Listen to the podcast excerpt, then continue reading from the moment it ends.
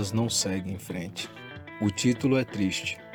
Como panelense nato, não me sinto à vontade para falar que minha cidade natal sucumbiu à corrupção e aceitou a forma mais fácil de fazer as coisas.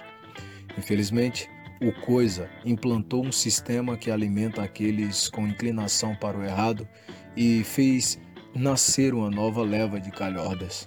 Dessa forma, calhordas reelegem calhordas e, como resultado de um governo diabólico, colhemos apenas os frutos oriundos de uma sociedade guerreira que evanece aos poucos no meio da hipocrisia. Hipócrita vem do latim hipocrisis, ou no grego upócrisis.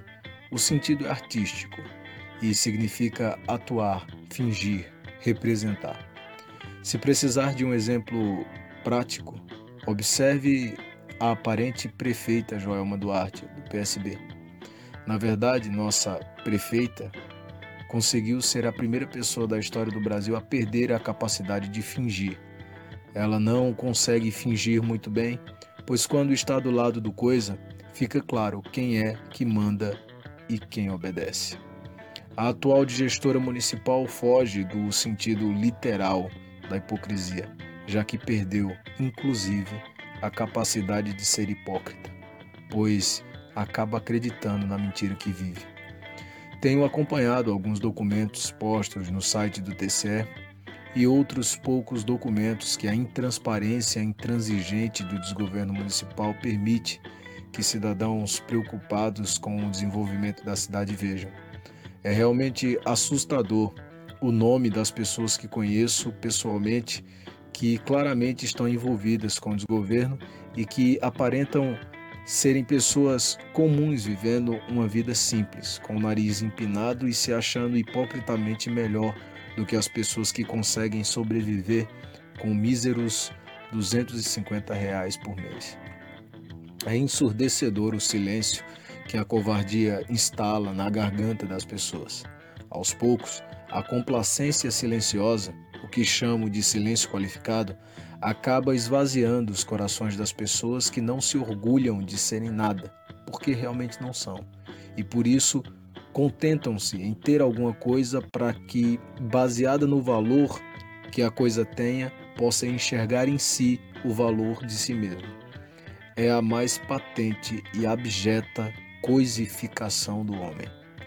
Mas para onde caminha uma sociedade que vive de aparência em quase todos os rincões?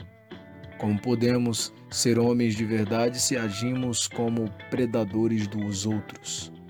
Como podemos ser cristãos de verdade se aceitamos os exemplos dos que governam, os mesmos que crucificaram o Cristo e continuamos entoando o coro dos que gritam: Solta Barrabás.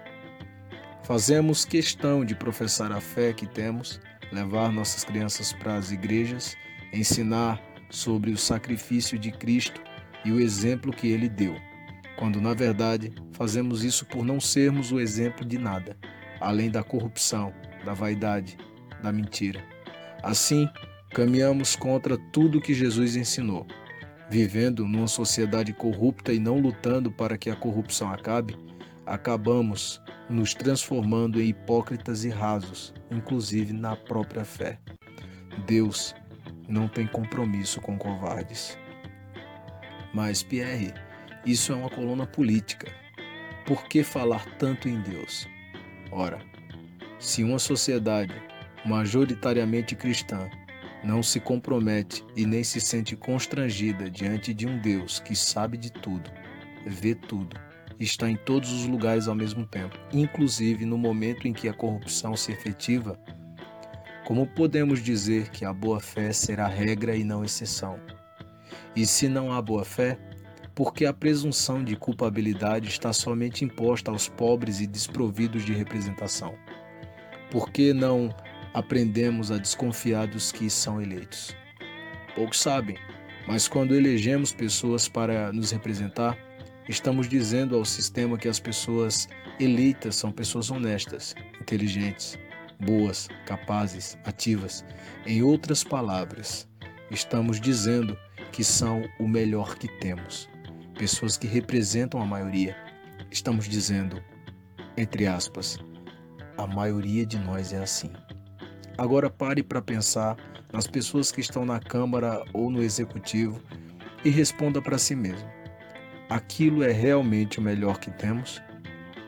Lembre-se que, se essas pessoas forem mentirosas, corruptas, incapazes, desprovidas de competência para guiar a cidade para um futuro bom, estamos dizendo que somos mentirosos, corruptos, incapazes e desprovidos de competência para guiar a cidade para um futuro bom. Estamos dizendo, sim, eles nos representam. Somos assim. Se você não é como eles, então tome as rédeas da sua vida e guie-se para algo melhor. Lute contra isso. Enquanto nosso silêncio não for daquele um minuto em homenagem aos milhares de mortos pela violência causada pelos próprios políticos que são os verdadeiros corruptores e corruptos, seremos cúmplices dos que enriquecem às custas da pobreza dos que trabalham e morrem sem saber que sua própria complacência os matou. Quando eu digo que determinado político é burro, seus defensores levantam a voz e dizem que sou prepotente.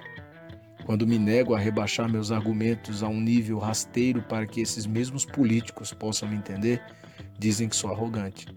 Quando me refiro aos, aos que desgovernam como os empregados que realmente são, dizem que não tenho respeito pelas autoridades. Ora, se o poder emana do povo, a autoridade somos nós e não eles. Então, eles devem vir até nós com o devido respeito e educação para prestar contas. E prestar contas não é fazer propaganda.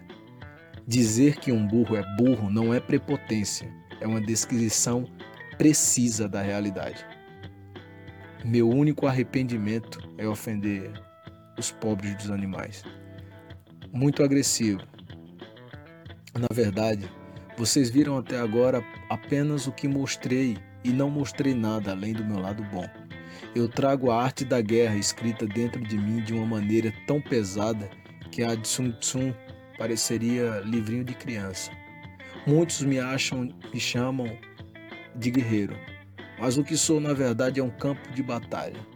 Acham que escrevo essas coisas para me vangloriar? Não, não. Passei dessa fase.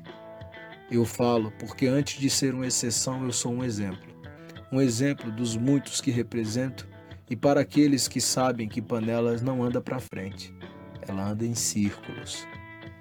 E para aqueles que sempre me avisam para ter cuidado, para ficar quieto, pois os poderosos podem querer me matar, em verdade e em verdade eu lhes digo: nem me matando vão parar o que comecei.